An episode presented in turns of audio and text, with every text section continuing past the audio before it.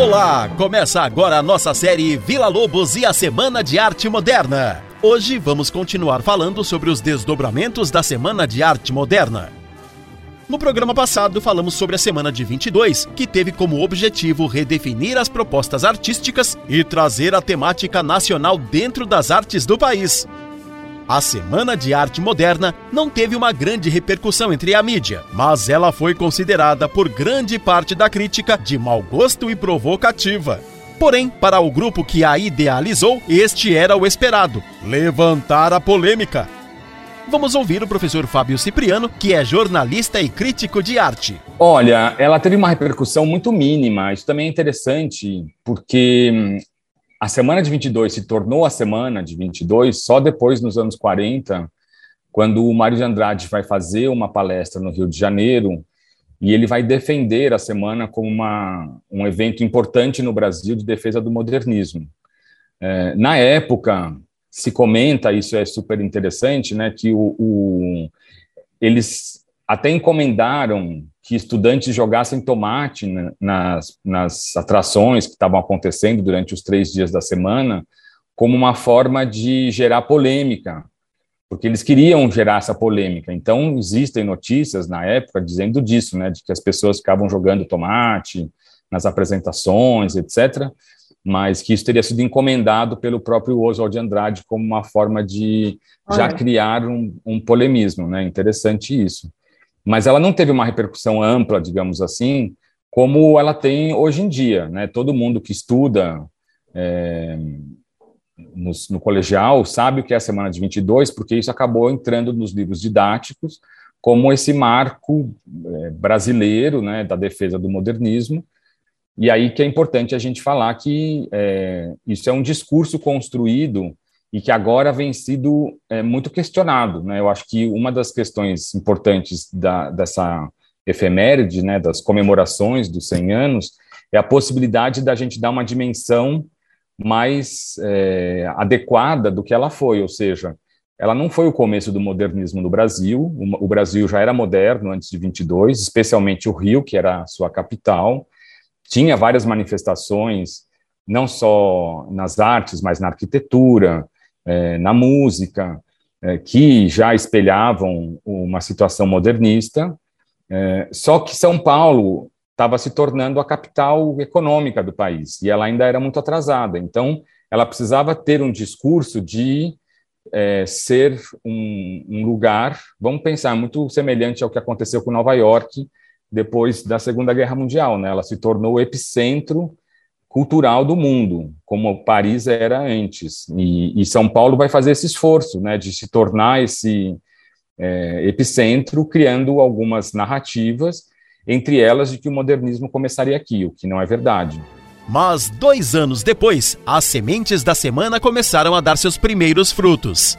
Oswald de Andrade e Tarsila do Amaral criam o movimento Pau Brasil. Este foi um movimento artístico que apresentava uma posição de redescoberta do mundo e do Brasil, inspirado nos movimentos de vanguarda europeus. Em resposta, em 1926, o Movimento Verde Amarelo é fundado por Cassiano Ricardo, Menotti Derpicchia e Plínio Salgado. O verde-amarelismo foi um movimento literário modernista brasileiro que propunha um nacionalismo puro, sem interferência de características europeias, com tendências nativistas.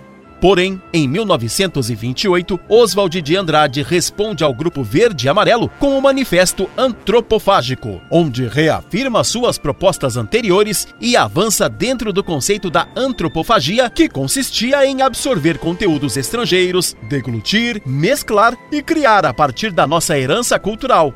Essa proposta se aproxima muito do que já fazia Vila Lobos desde os anos 10. Então, eu acho que é a semana de 22 em si, ela não é uma semana nacionalista. Apesar de existirem alguns artistas, e aí a gente né, tem que eh, realmente homenagear o Vila Lobos, porque o Vila Lobos, sim, buscou trazer a sonoridade brasileira para suas canções, né, para suas músicas, para suas... Então, existia aí uma preocupação é, por parte do Vila Lobos. Assim como também existia de um outro artista que estava na semana de 22, que é o Vicente do Rego Monteiro, um pernambucano que já é, bem antes do movimento antropófago, vai fazer um desenho de um índio antropófago. Né? Isso foi revelado numa exposição que se chama da Antropofagia Brasília, que foi organizada pelo professor Jorge Schwartz em 2001. É, de qualquer maneira, a semana ela não tinha esse, esse debate nacionalista, ela tinha o debate da defesa do modernismo e das construções da linguagem moderna, digamos assim. Né?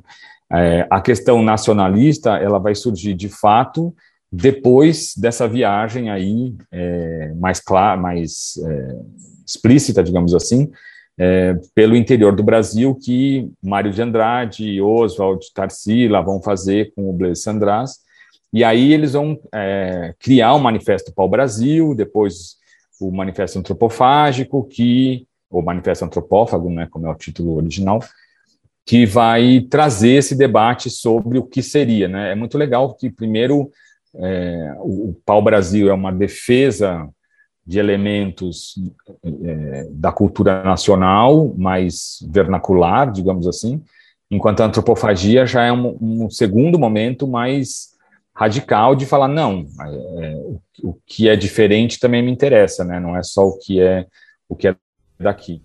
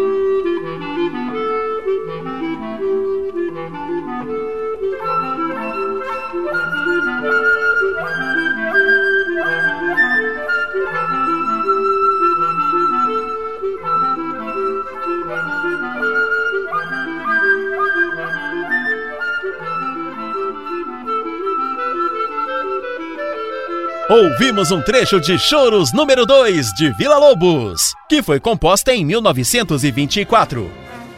Se você tem interesse em saber mais sobre os movimentos criados pelos modernistas, fique atento, pois este ano haverá uma série de eventos com palestras e exposições que irão rever toda essa história.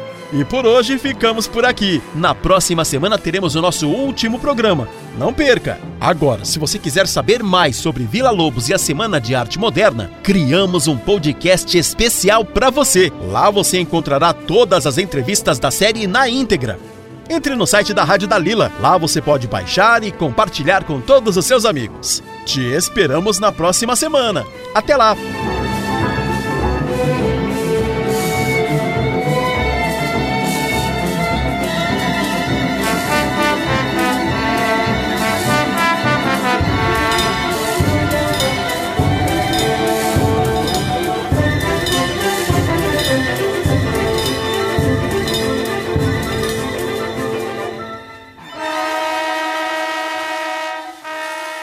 Este projeto foi realizado com o apoio da quinta edição do Programa Municipal de Fomento ao Serviço de Rádio Difusão Comunitária para a cidade de São Paulo. Secretaria Municipal de Cultura.